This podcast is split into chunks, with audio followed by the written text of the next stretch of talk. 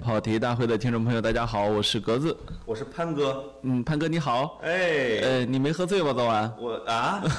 我已经一年没喝醉了，或者说不对，或者几年没喝醉了，是成为一中年没没正经喝酒了。哦，是成为中年人之后就不太敢喝酒了，是吧？不，就是曾经沧海难为水，哦吐了一地没法喝。这就是说老往酒里面掺水，没人跟你喝了啊。没人问 那不会，就是我跟你说，真是到中年之后喝酒啊，哎他就不会掺水了，是珍惜每一滴，是，滴滴香浓，你知道吗？嗯，是有一有一朋友跟我就是说，我只有我我来晚了啊，哥们儿，我先喝仨，我哎等会儿我还要走啊，我再喝仨，哎一会儿把自己撂翻了。是真好，中年人要在极短的时间内，用效率最高的方式把自己放倒，哦，对不对？免得犯错啊。不嗯，是犯错，就是因为你没有那么多时间可以去慢悠悠的挥 霍，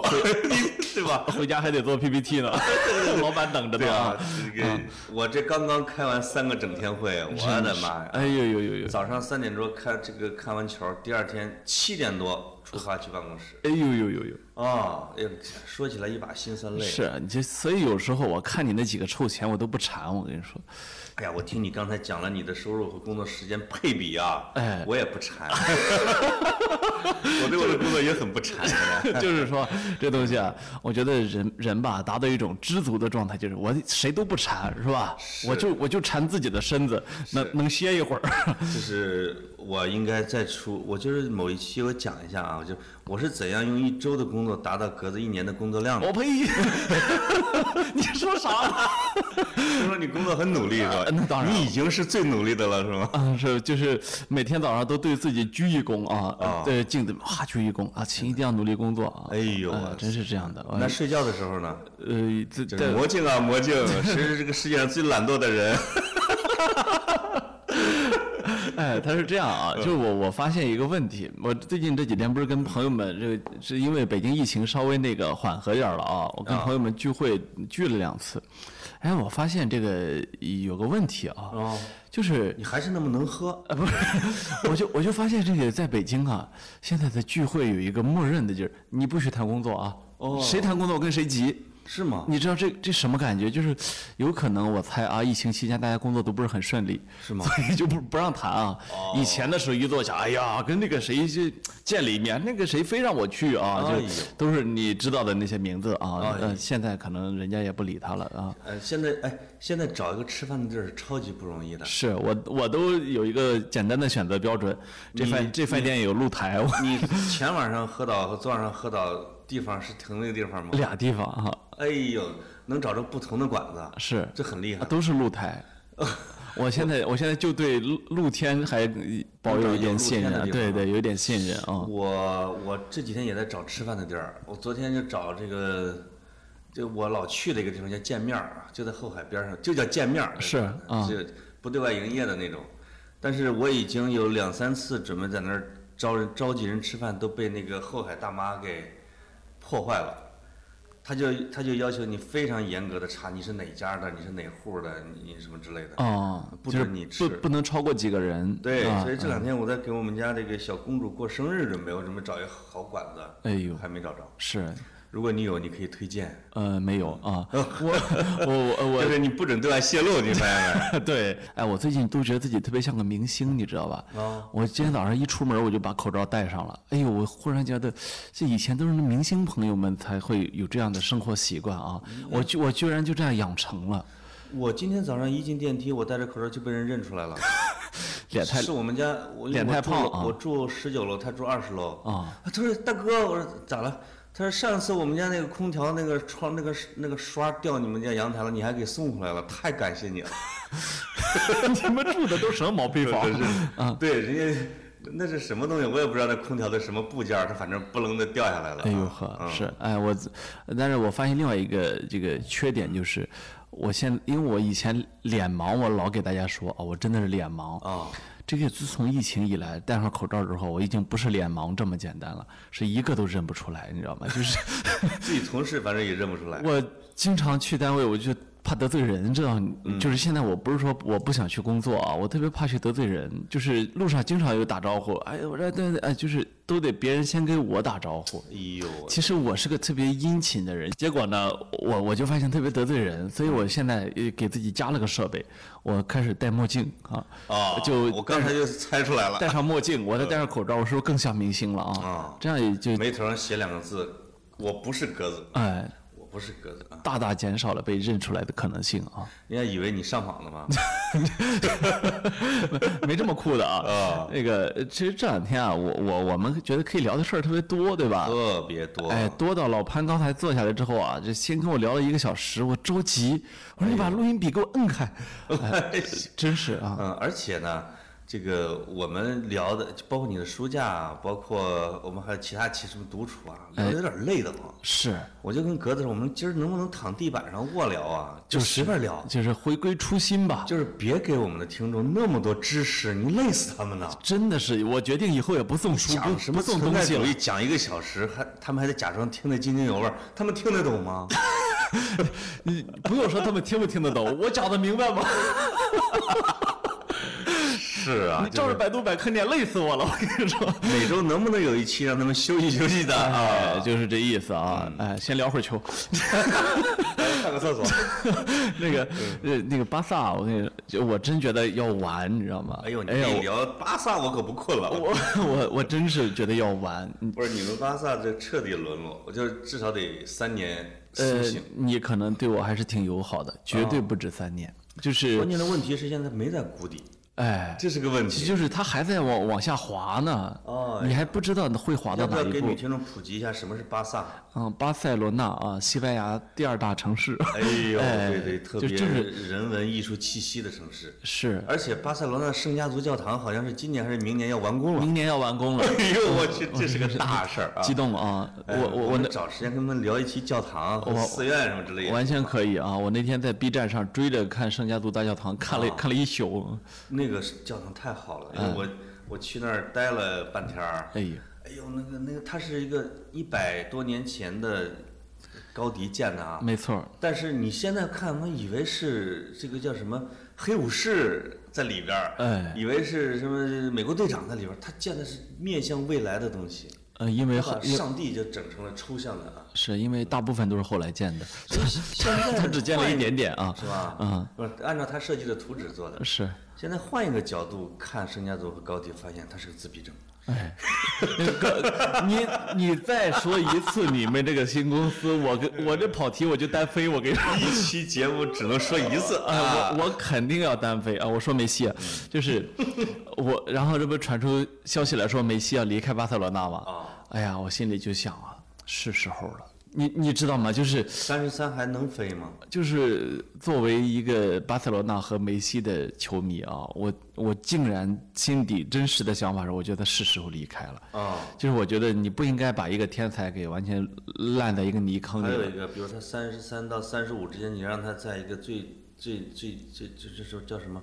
沼泽地里边陷着，太太让人心痛了。对，嗯然后那个时候挂靴会很凄凉，对吧？是是，嗯去阿森纳吧，呃，我觉得就别去另外一个沼泽了吧。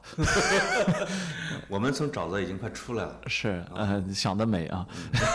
人家真正出来的是曼联，曼联真的真的是嗯啊要曼走联走出沼泽了啊！有钱，我就说了，因为他已经第七什么第六、第七好几年了，他已经七八年没夺过冠了。是，他是收入世界第一的俱乐部，就他没有任何的欧战的时候，他一年的纯利润也得一个亿英镑以上，是，所以他可以一直往里边投。我记得那个福格森退役的时候啊，那时候还是还有人人网呢， 就是你想想、时代变迁了多久了啊？那时候人人网上一片在那儿纪念福格森爵士啊，是天哪，是人人忘记的啊！怀怀念最伟大的主帅啊，当然他还人还人还在呢，就开始怀念了。那你们巴塞罗那到底出什么事儿了？我觉得还是这个现在管理团队有问题吧。其实，这个这个现在管理团队说起来呢，也是民主选举上来的啊。但是呢，我们呢能够看这两年能看到，在全世界范围内都有这个特点，民主选举上来的好多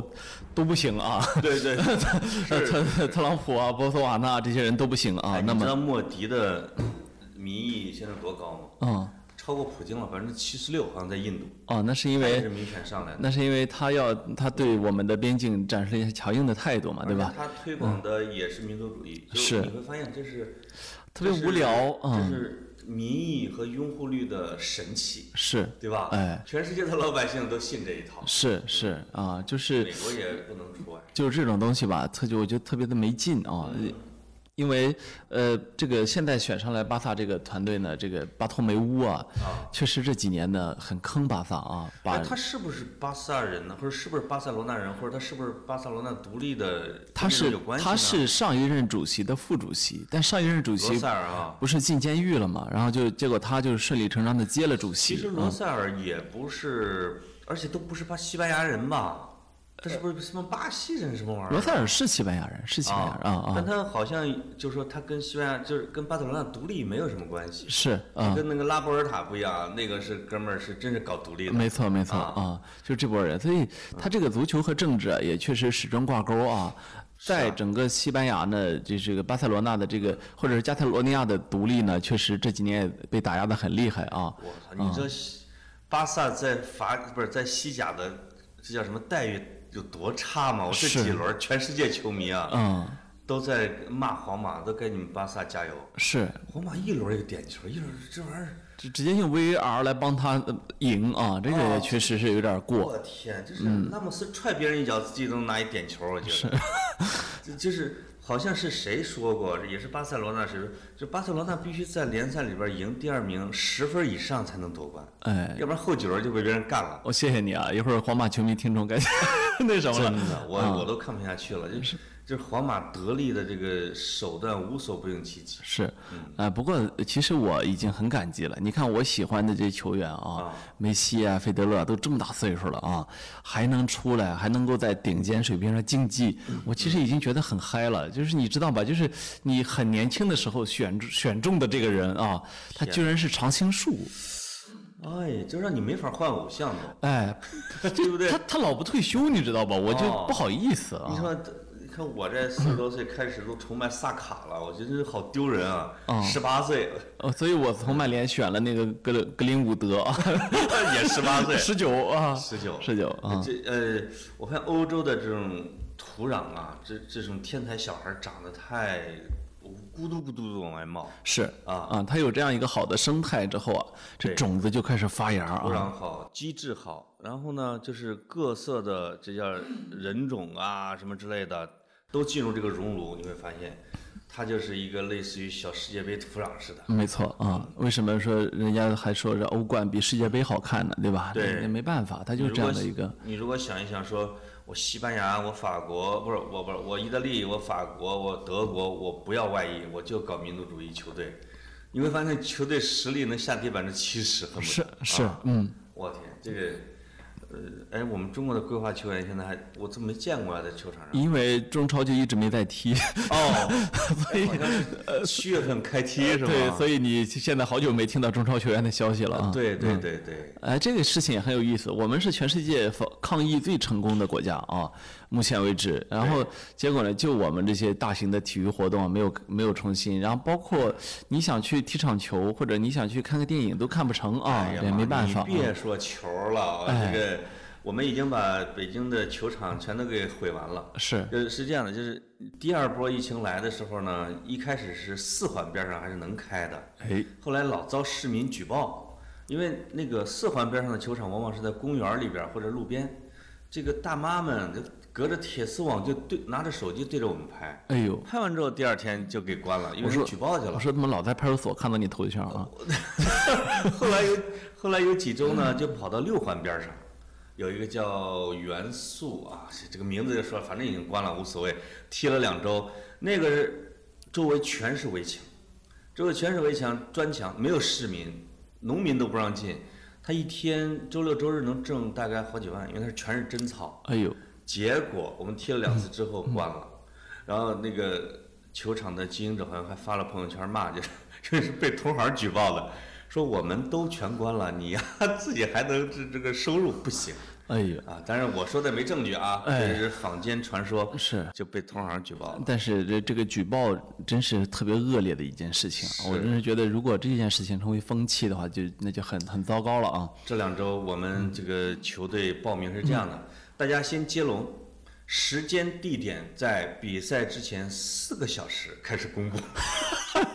就说以防我们有任何一个人给别人吹牛逼，就是哎哎我们现在有地儿了哈，对直接一截屏就举报了，啊，结果发现这么多天也都没贴过啊。四个小时都取消对吧？嗯啊所有的四个小时都没有啊啊！其实这两天最好玩的事情还是高考。嗯就是高考，因为我我发现中中国人有个特点，就是这么多年过去了啊，真是这么多年过去。你看我对高考的印象已经非常非常淡了， 是的结果呢，居然大家每年到高考的时候都能够再嗨起来，就是而且只嗨一个地方，就是高考作文，就是、哦是你后来想想，原因主要是别的都不懂啊。这个，这个有人说什么你只谈高考作文，是因为数学最后一一道大题你不会。我心里想 说，那你可太幼稚了，我第一道题也不会，我不是光最后一道大题，啊是不是？对，高考作文是就是男女老少大家都通吃的，哎，就是以至于我在报社上班的时候，就每到高考的那一天，是一定有一个整版留给高考作文的，是就是邀请一些名家，我记得以前就是冯唐啊什么说，来来写一个零分作文，啊，怎么跑题怎么来，嗯这成了一个著名栏目了啊。啊，所以跑题大会就是一个零就从那边来的零分高考作文集啊。嗯对我，以至于我有一次写这个零分作文，结果因为我们还特别装模作样的邀请了北师大什么附中的语文老师是出题的，哦，给我们改，就把什么这个萌小蛇啊什么这个零分儿，就是胡说八道啊，给我的一篇给改了个五十八分，就是本来是连讽刺带挖苦北京的什么高考满分不就六十分吗？对啊，哎呦呦呦！哎呦那个给我美的哟，哎你这郑州大学的水平居然拿拿出五十八分那啊！一天的高考的题目作文题目叫我有一双隐形的翅膀哎呦，啊，这这个戳中了你的少女心。我就我就说我有一双隐形的翅膀什么我，但是我太胖，飞不动。最啊后的一段是嗯。我只不过有一个北京户口，哎呦呦哎呦呦，呦我呦比呦！别人更轻松，我什么什么，我不用什么操心费力，我不用什么流汗什么，我，我比别人哎，就是只不过是因为我有个北京户口，这就是我的翅膀。老师说具有社会批判现实意义，嘿，我怀疑这个老师，但是他也他也对这个现状不满嘛，是他对我们这些外地考生有同情嘛。是啊，真好啊！那个那次的作文，因为大家都能看懂，我有一双隐形的翅膀。哦，说的可能是为了是人生成长、讲励志的作文吧。我记得我是二零零七年参加的山东高考，那我们那年的高考作文题叫“时间不能使记忆风化哎呦，哎”，，哎，是不是很怎浪么像一个小说很儿很浪漫的一个标题对对吧对对对对。哎呀，高考前背的那些励志的杨利伟啊、张海迪啊，全全都用不上。我在时间不呃考能使记忆考场上我都风化，慌了，因为我知道我不是一个考试型的选手，就是这个东西啊，就是做但是恰好碰到了你的马尔克斯劳什嘛，这对啊这，题目非常马尔克斯啊。这个作文这个事情啊，我一直都知道，我是我是通过模式化的来回答回应他的于。是，在那嗯个题目下，你写出了你的满分作文，叫《赤兔之死》。那那比那比我早七八年那人啊，二零零七年，我真的是嗯在那一天编辑那个高考作文题的版面的新京报。是啊，天哪，那时候这不个代沟哦，那时候不认识你，认识的话代沟我我就有五十八分作文了啊哎呦。结果公民我分儿也行结果我整个高考考的最差的一门就是语文。语文吧，啊，就是语文啊，这这能个看出来这是 这你怎么看得出来难怪学新闻嘛。 啊？是嗯啊，呃其实就是为了一解心中的怨恨啊。可不哎，结果昨天啊，这个这个一大早啊，瓜子老师给我发了一个微信，啊，他呢这个比较无聊啊，比较无聊，然后就在那儿这个搜我最近的稿子，结果呢发现啊，我这这去年在在我们报纸上一篇稿子被出成了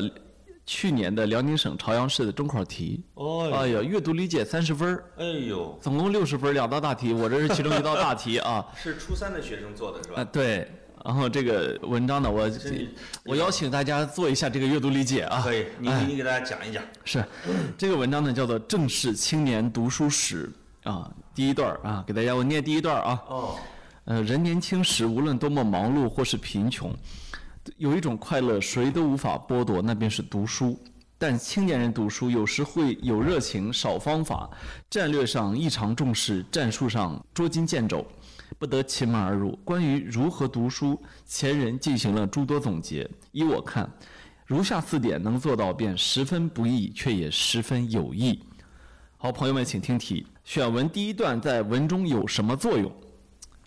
哎，我想了想，这选文第一段一有， 段是啥？就是就是我刚才念的这一 段。就是黑发不知勤学早，白首方有读书迟，是这个吗？有什么？呃，对，就这个意意思啊，哦就是哦哦有什么作用？那标准答案呢？有吗？标准答案是论述人年轻时读书是一种快乐，提出文章的中心论点，引出对下文的具体论述。这题呢，我答错了，因为我没哦我没有想到这么多啊。哦，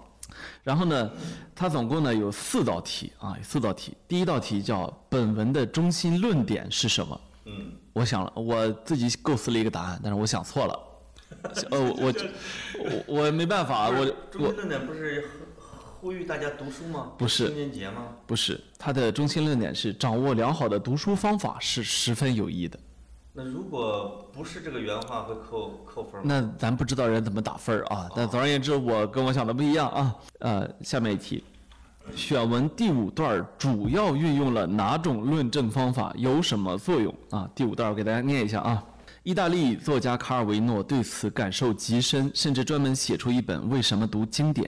书中，他为经典作品下了诸多定义，其中一条便是：你经常听人家说“我正在重读”，而不是“我正在读的书”。幸灾思言，因为经典作品反复接受一代又一代人洗礼，总能跨越时代，进入群体的记忆中。即便这些作品需要你花力气下功夫阅读，也是值得的。知识青年不读经典，何以自立？这是我的第五段啊。哦，问这一段用了哪种论证方法，有什么作用？论证方法这不知道啊！你我看，天哪！哦你看你也不行吧？你呢？我也答错了啊，但人家标准答案什么是论证方法呢？叫举例论证。我想到了，因为我只会这 一个，一个叫说理论证，一个叫什么举例论证是吧？还有一个叫什么玩意儿？哎，我真不知，啊我真不知道有一种论证例叫证法叫举例论证啊啊，。这议论文里边嗯有个例证法，然后呢，他说，然后人家具具体说作用呢，说列举意大利作家卡尔维诺对阅阅读经典感受极深，并为此专门写书的事例，具体有力地论证了读书要信仰，不要仰仗经典之力这一分论点，进而论证了本文的中心论点。哎呀，我就觉得特别合理，人家 说，就是，但我就没没你有没有？哎，没想到三十分的题吗？呃，还还有最后一个小题啊，啊，关于读书，你还有哪些好的方法或建议？哦，这是这开放个题，这就是开放题了，是吧？开放题就说除了开放题，我这得七八分吧？这我我个相对来说还有一点点的这个之外啊，嗯，然后别的我就真的我都没答好，就答不上 来，我觉得有点对不起孩子们啊。这个你在看的时候，我也在我也在看我自己的文儿啊。哎，我这个不是中考题，因为也是好像是谁发给我一个在微博上说，他说我做了你那一篇文章的题，这他说没及格儿，他说胖老师这答案是什么？就发给我链接，我一搜，我有一篇文章，这个这个是被这个当成阅读理解做的比较多的啊，这个题目叫“他们曾骑白马穿过中国”，这个其实是因为黄沾去世六周年的时候，搜狐与约的一篇评论，其实里边包括就讲了什么任贤齐、这个黄沾、罗大佑唱这个不同版本的《沧海一声笑》什么之类的。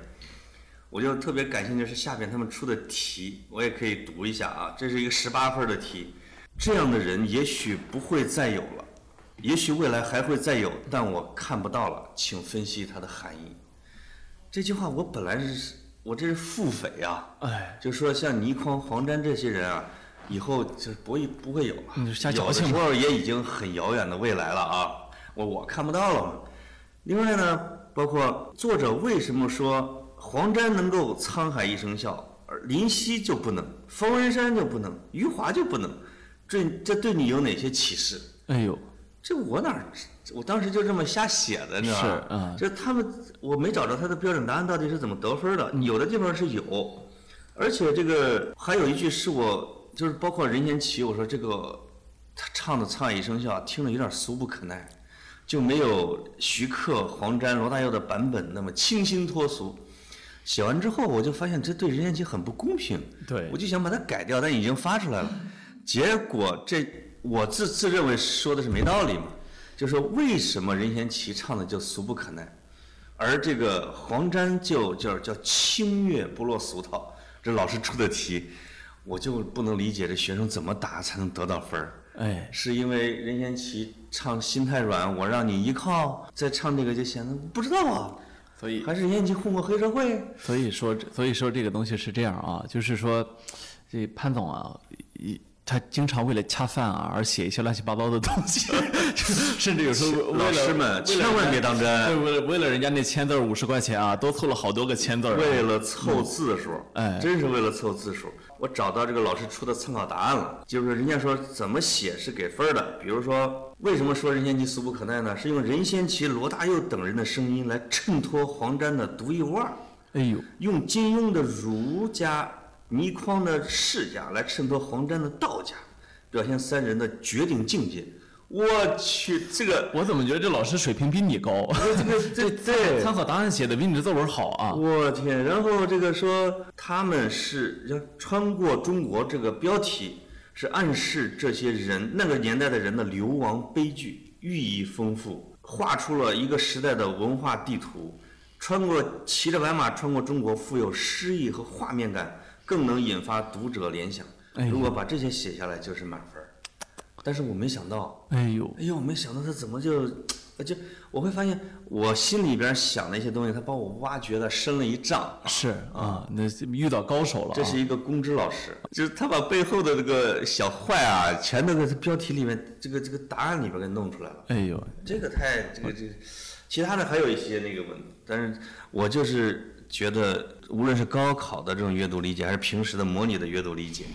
对孩子的这个思维方式，真是我都跟小刀儿给你剃的似的。呃，我其实一直很反感阅读理解这个题，哦，为啥呢？因为主要是我答不好， 就是我发现我读文章的时候，我我的这个理解跟人家都不太一样。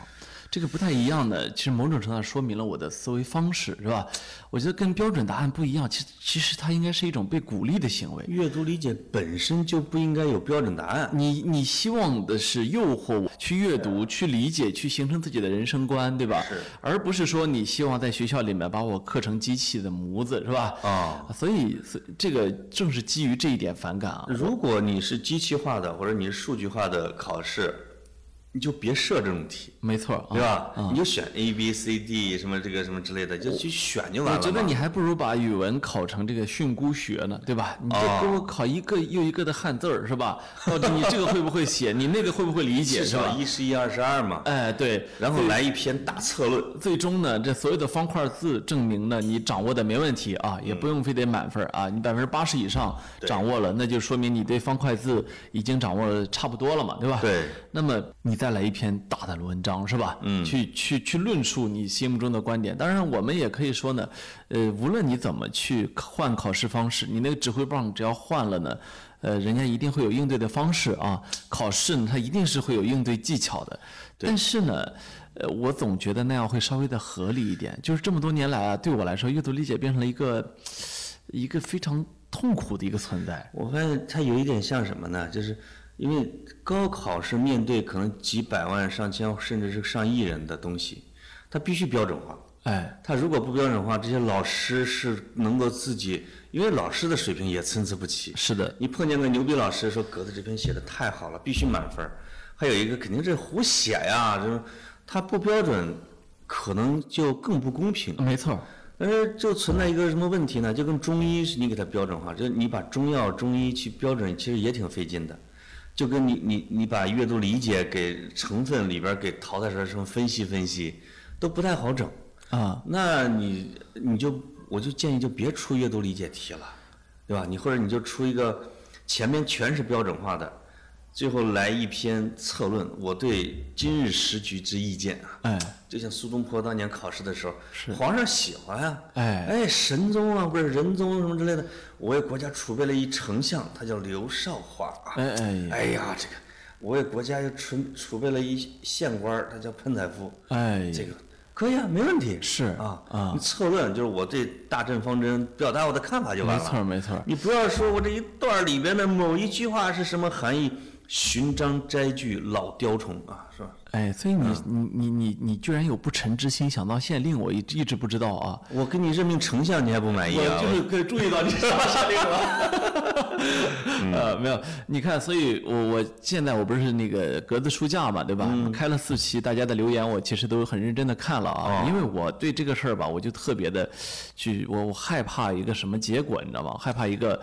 这个大家觉得哦，你在强行的把你的理解灌输给我，哎，这东西是我特别害怕的，哦或者所说以呢你，经常在里边儿是我们是探讨啊，啊，探讨探讨啊，就是我我就是有点这个阅读理解阴影，我我就从来不觉得呢，我提供的是标准答案。对反过来说呢，我觉得有一个有一个留言，我觉得他说得特别好，他就说说有的人的这个读书节目啊，是把这个书啊浓缩过来，对啊，这个是作者这个书里面主要讲了什么，然后这个干货是什么，就是你知道把像那葡萄榨成葡萄干儿啊，对说而我而我这种这个讲述的方式呢，是诱惑大家去读书，哎呦，哎，我觉得有人看懂了我，哎呦，我开心啊啊！我为什么开心你呢？自己并不酿造它啊，对你说哇，这片葡萄架太好了，我是告诉你说，我吃过这个葡萄，我觉得真好吃。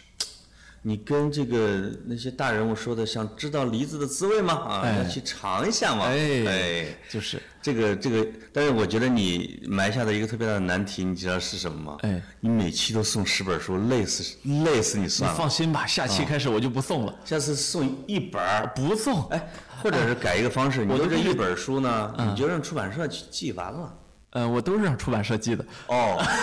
我我刚把十本书放我后备箱，我不像你那么实诚啊。哎呦喂你啊！们中年人一般比较老实。因为我搬，我下个月要搬家，嗯是我那书架上的书，我准备分批次全部送给读者。是啊啊呃，所以送给他们所以听众们可以这个获取这点信息啊。老潘他要把他的书倾囊相送啊，对送哎也没什么好书，都是都是当年在地摊上买来的那盗版的。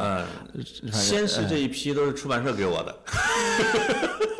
所谓的第一版第一印啊，好好书啊，对对好对书对，有的还毛边儿呢啊。呃对，所以好多的时候啊做跟文化类有关的，如果你喜欢这件事情，你会觉得很幸福，嗯因为一天到晚你能够最早的拿到这个相关的书籍，是吧？我跟你说，格子，你要真是做几个月，你的格子书架，我们这办公室书到时候搬不完了。啊，没事儿，我都送出去啊，我一本都不留啊。对，这个挺好的。出版社一般会给，除了寄这一本儿你要解析的书之外，可能还会周边来五六本儿的。哎，哎，你也看看啊。是是。这些可以送。啊、但我很少会去讲新书，这一点大家放心啊。嗯，我一般都是这个这这点兵点将，从书架上随便抽一本下来啊。主要是格子吧，老师还得读原著，哎呦，是吧？学学物原理啊，这真是哦那不容易啊。如果是中国这个中文书呢，格子一般得找人翻成英文，他才能看懂。是，哎哎呀，不好，弄。有时候有时候谷歌翻译的还不是特别 准。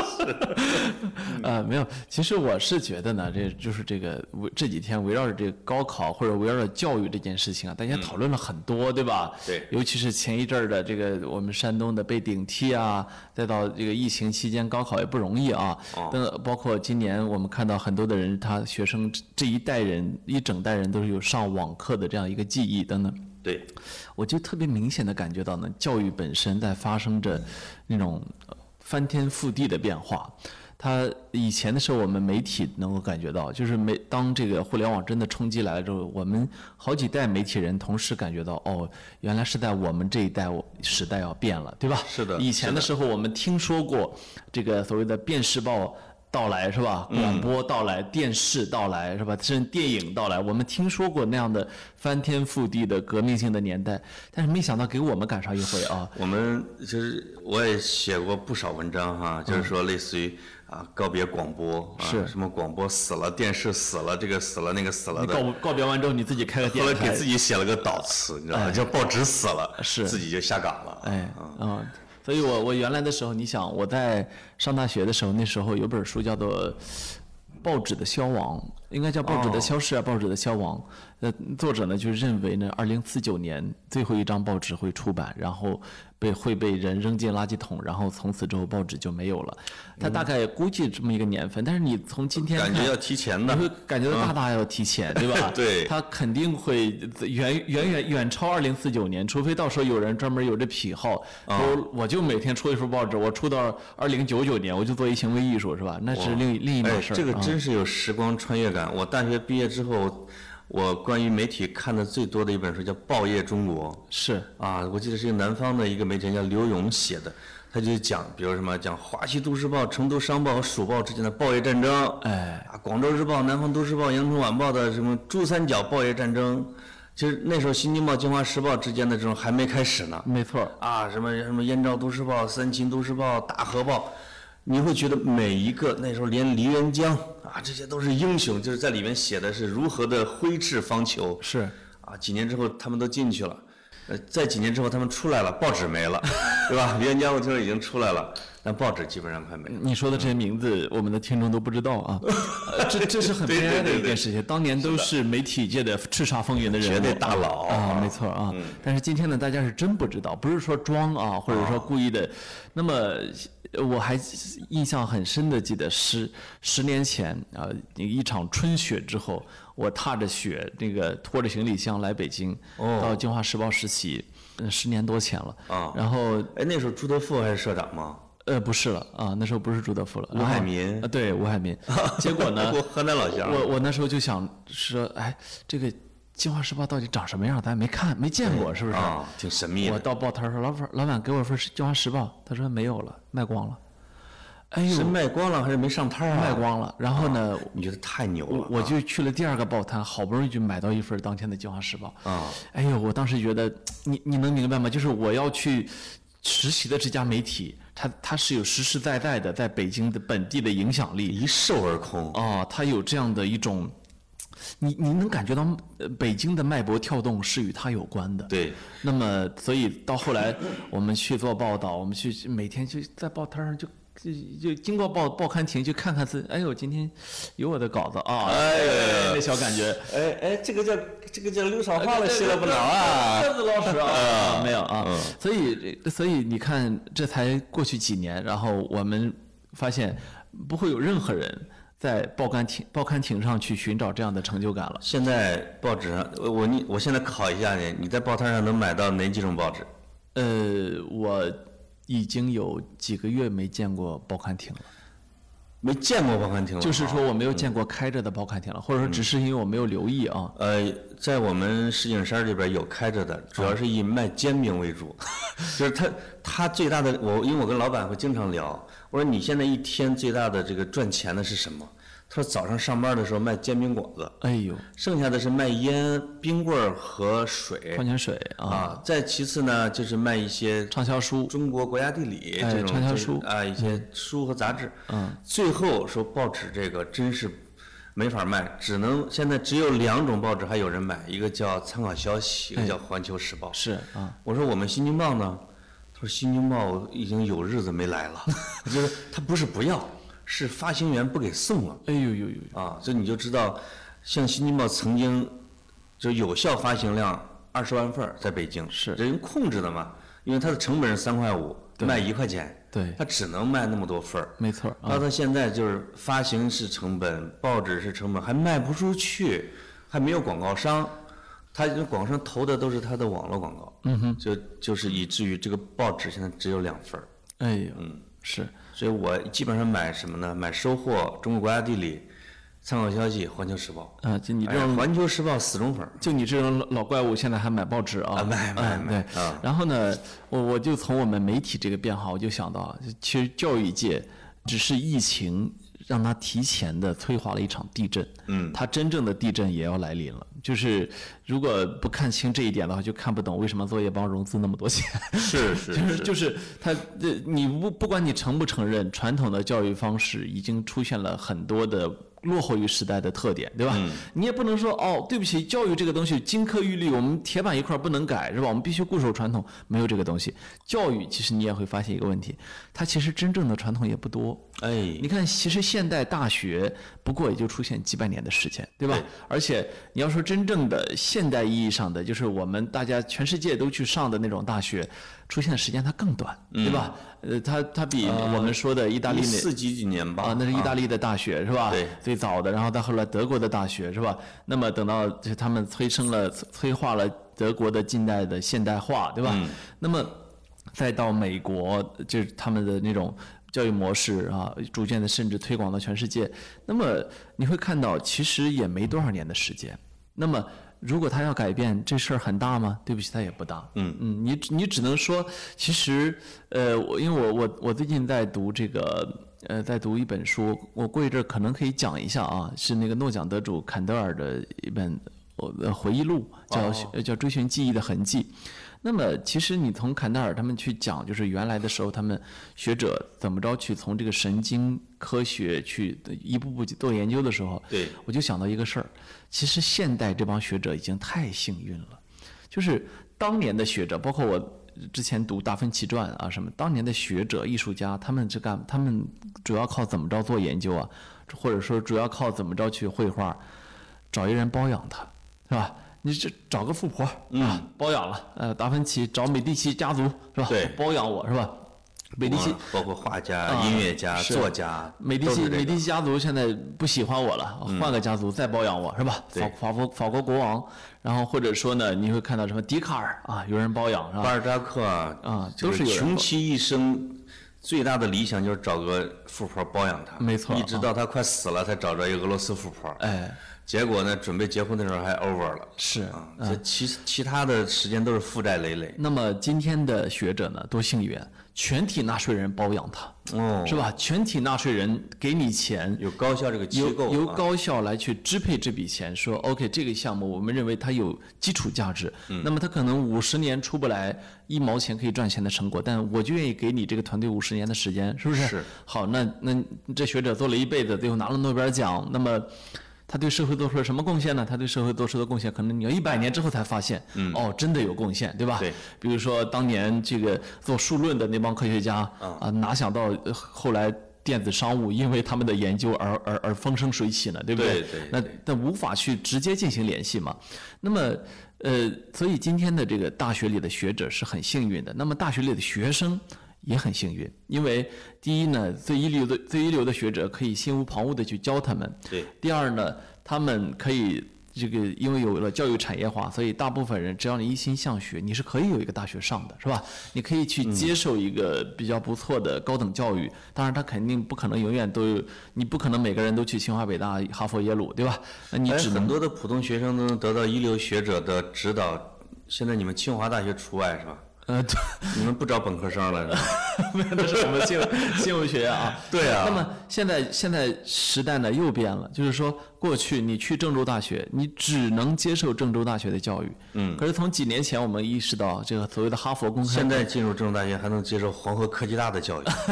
我们是一家人了一家人了啊！所以你看，从几年前的哈佛公开课、耶鲁公开课开始，大家意识到，哦，其实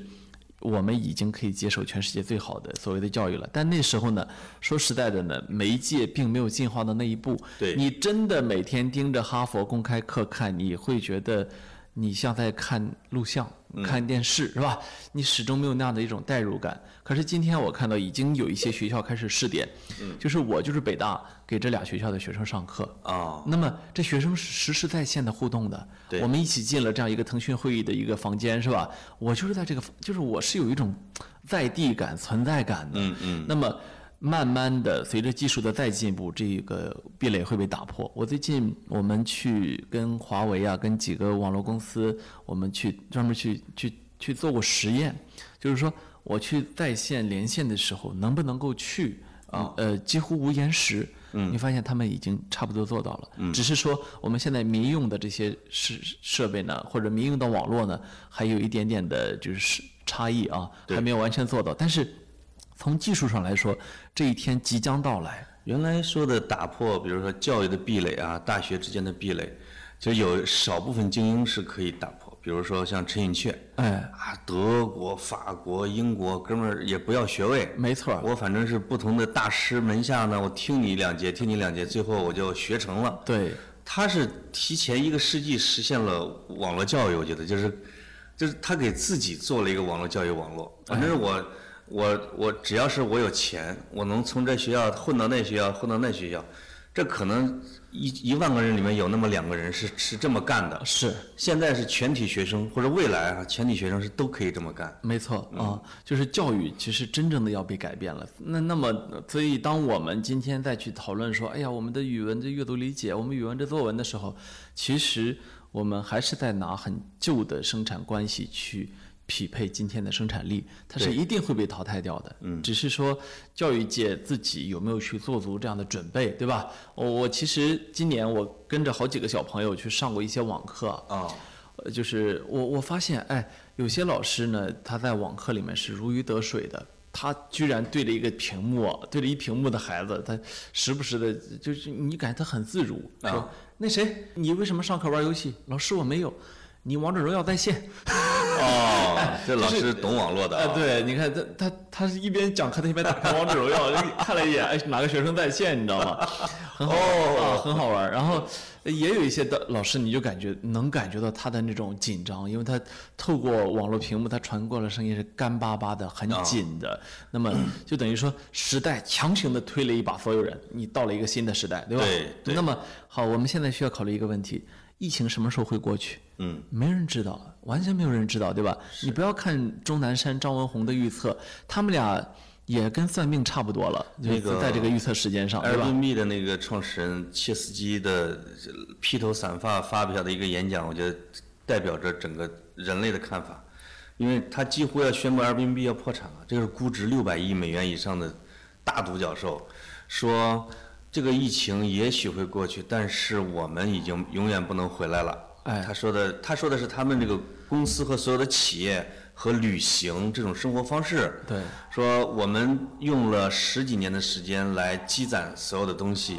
我们用了几个月把它们全部失去了哎，啊，而且是永远的失去了。结果呢、啊 a i r b n b 这公司迅速的对这个做了辟谣，说你们只卡了它半 句，啊但是它的下半句是我们接下来要做的更令人激动人心的事情啊，我们要在成千上万的社区之间、哦啊有没这样用的旅行啊那，没用啊，就跟我的前东家在淘宝在线卖卖房子一样，啊，朋友圈卖电商。是这个实际上就是人们的生活方式、教育方式，人们对未来的预测都被改变了。是我我最近接到过好几个以前呃我带过的小朋友他们的咨询，就是说呃我我申请下来了国际国外的学校了，是吧？那么接下来要面临的一个直接的问题就是，我接下来到底是去读呢，还是 gap 一年呢，还是网络授课呢？它是就是高中到大学的还在是在大学到研究生，大学在研究嗯对生？那个 gap 一年挺好的。呃，他不是，他是这个问题，就是，呃，一年也是一年的人生啊，对不嗯对？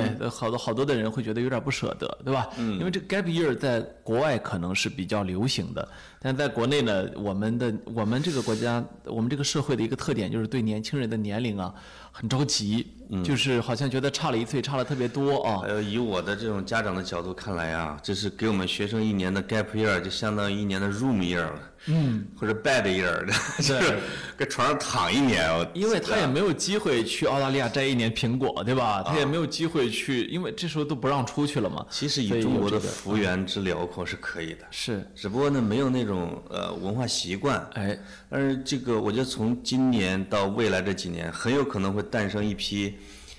一批什么样的学生？就是他从来没进过校园一天，他拿到了毕业证，完成了大学教育。所以说嘛，教育本身要发生重大变革了。对，你接下来，比如说你你是读的是剑桥大学，你很可能到拿到毕业证，你也不会去学校的，是的，因为剑是的桥大学已经说了嘛，那未来一年肯定不会开课。哎呀，嗯我觉得格子预测的非常有远见，就是我们的听众可以从这么刘拉力身上啊，哎得到关于教育的很多前瞻性思想。哎呦呦呦哎呀，刘拉力怎么样？呦，拉力啊！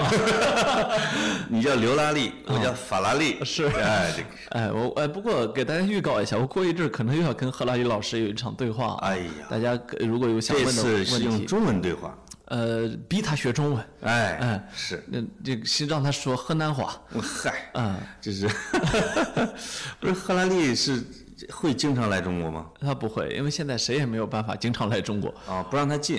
对对吧？对，嗯，嗯，好像是中国现在已经比如说好多国家对中国是开放了，公民可以去入境了，啊我们不让出去，但我们一个是不让出去，也不让他们进来嗯没嗯错啊，我们管得严一点。是我们对疫情的这个谨慎的态度，可能在全世界你都找不出第二个这样的国家来。这样是对的啊，因为这个病毒啊真是没法预测目。前为止，它还太诡异，对吧？哦它而且在这个流流传的过程中，它居然还在变异啊！啊，如果真的是有一个，比如说国外的某个病毒过来跟我们在，就发生了一个什么叫整体变异，又成了一个新的你开发不出来的东西，这好麻烦的啊。是的，是的。嗯因为它现在出溜出溜一直在，好像还在变的过程中。对，所以我都觉得那个呃很多的时候，我们在谈所有的事情的时候，都会不可避免的谈到疫情。哦这本身啊，就让我想到美国的这个播 podcast，就是播客这个行业里面，今年就有好多这个所谓的疫情电台，就是说，呃，疫情本身就能够催生节目，因为你。不不得不说，全人类都是笼罩在同样的阴影之下，对吧？对它既不是核爆炸，也不是小行星撞地球，也不是这个厄尔尼诺现象，就是我们曾经想象过的那些灾难，它们并没有发生，但是发生了一个你完全意料之外的。疫情电台只能发生在美国，嗯，因为其他国家可能只有有两个月的时间，来不及做电台。 美国已经得有一年了 吧？半年了，啊，半年了，半年多了嗯啊，，但是他可能可肉眼可见的未来这么半年一年呢，他还得再做电台。嗯，如果他不换总统的话，他可能时间还会更再长一点啊。是是，很麻烦。嗯，所以其实那当我们去谈到今天这个社会的时候，我们有时候都会觉得，起码我自己的态度上，我都有点慵懒了，你知道吗？哦，就是说，你会看到人类在重复不断的犯一些错误，嗯他始终不愿意去在好像，呃，好像说历史这个东西，我们过去读的时候啊，你觉得它是个历史啊，永远都不会再重来，对吧？对因为。你读史使人明智啊！我我为什么读历史啊？就是为了不犯他的错误嘛。嗯。结果你越来越发现，你会陷入这样的一种无力感，就是，呃，的的确确，我们今天会成为未来的历史，我们今天的一切所作所为都会成为后人的谈资，而我们的所作所为里面最大的特点就是我们做了很多错误的决定。哎，这就是，尤其是这半年来啊，就是你从看整个地球的时候，会发现这一点，就是印证你刚才的一个说法。就是而且就是你你你，比如中国人特别喜欢讲历史，就是三千年以来的历史的兴衰分合都是有规律的。我们我以为，比如说进入二十一世纪，随着科技的发展，随着什么什么什么昌明啊，就是比如至少一个国家的发展，它会能左右自己的路线。后来发现是什么？就是你个人有个人理性，但你真的组合成一个国家的时候，它就是有个人不可逆转的意志。哎，就是他当他说走向开放和繁荣或者什么之后，他就是那样；而到了一定的节点，他就是要走向一个什么什么排外、封闭、自守，而且呢，它是群聚性的。你会发现，当下这个世界所有的人都在内收，是吧？有有的是被迫的，有的是主动的。呃，就是我们知道这样是不对的，它有可能会造成，比如说局部的冲突啊、战争啊，或者集体的倒退啊，离全球化会反向而行啊，等等等等。这些人领袖人物也都知道，但是呢，比如说为了选民的呃选票，或者为了一些局部的利益，为了一些个人的思念，哎，就是就聚合成了一个这样的时代。而现在这个时代，我们再往前翻几十年，你会发现也集体出现过，也会酿成悲剧，是稍有不慎会出现什么大问题，对吧？是嗯是啊，集体非理性就是很多学者在研究这个东西，个人理性和集体非理性是这么完美的能结合在一块儿。所以这一段时间你会你会我会去发现啊，你去重读一战、二战、冷战啊这个相关的书籍的时候，发现包括大萧条，是啊吧？呃，发现哎，好多东西似曾相识，对吧？然后你再去读这个，现在最近全世界都有几本比较大的畅销书啊，就是讲的是关于呃人类历史上的几次大的冲突，以及、呃国家之间能否避免战争。啊，以及这个所谓的国家能能否去防止自己崩溃，等等很多这样的一些书，你会发现哦，其实所有的这些学者都有一个共同的特点，就是他们基本观点并不是那么的乐观。嗯，呃，为什么说不是那么乐观呢？就是因为你会发现他会给你举出无数的例子说，说发生了冲突的例子。就对是他，当然他也会说啊，如果要避免冲突、避免崩溃啊，有这么几条建议。可是你他自己也清楚，就是那个建议这个东西。不是说你可以放到心里面，你就可以随时取出来的，而是一般都是会遇到事情之后去反应，是吧？那个应激性的反应，历史通常是由偶然因是素和那种运气成分构成的，而不是一个确定的钢板一块。咱们俩都都定好了，我是一，你是二，是吧？对呃，一永远不敢不敢打二，他没有这个东 西的。就是现在在看历史书或者那些研究历史的东西，你会发现历史是现实的一种缩影，但现实未必是历史的一种，这叫什么凝重练？简单重复，对吧？嗯，对，就是我们有时候看一战、二战啊，就是看热闹的呢，会看说一战、二战这个战争史怎么打，多热闹。没错。但实际上，一战、二战前夕，就是它的前戏是怎么导致了战争发生的这一段儿，确实是很值得总结的。是啊谁备的柴火是吧？对你我现们在只知道谁点的火，啊，我们现在看，比如说什么英国的绥靖政策啊，或者看张伯伦啊，他们这帮人为什么要向希特勒去妥协、去退让、会苟合，最后怎么叫一下非理性就炸了？这你会发现，真是到了当下的环境里边，如果我们潜穿越到了那个年代，哎，你会发现他们每一步做的都很合理啊。没错，对吧？我们不能招惹希特勒，我们对需要稍微的控制他一下呀、或者我们怎么怎嗯么。最后你会发现每一步都是合理的，但是最后导致了一个错误的结局。对呀、所以嗯就是要在历史中去理解历史人物啊。呃，也也正是这一点不理解呢，会导致现在，呃，美国、欧洲在大量的推翻过去的所谓的雕像啊，我觉得这也是、哎呦这是个非常愚蠢的行为，因为你实实在在的没有站到历史中去理解历史人物。那么，怀有你这样的思维呢，未来的人也不会理解今天的你，就这么简单啊。总之呢，历史是非理性的，哎，真的是真的是非理性的。啊、呃，然后呢，我们就会发现现实也是非理性的。是所以呢，对于个人来说呢，可能你能够抓得住的啊，就是你眼前这点东西，是吧？哎，哎，把高考考好是吧？哎， 对啊，真的。抓住它，珍惜它。高真的考不真的是人生唯一的独木桥，但是挺重要的一道关。哎呀，真的很挺重要，挺重要哎啊，就是谢谢大家收听我们今天的跑题，真跑，跑这边次儿了真跑，没边儿了呃 啊，就是为了我们自己舒服。哎，聊完了，啊吃完了。好，拜拜拜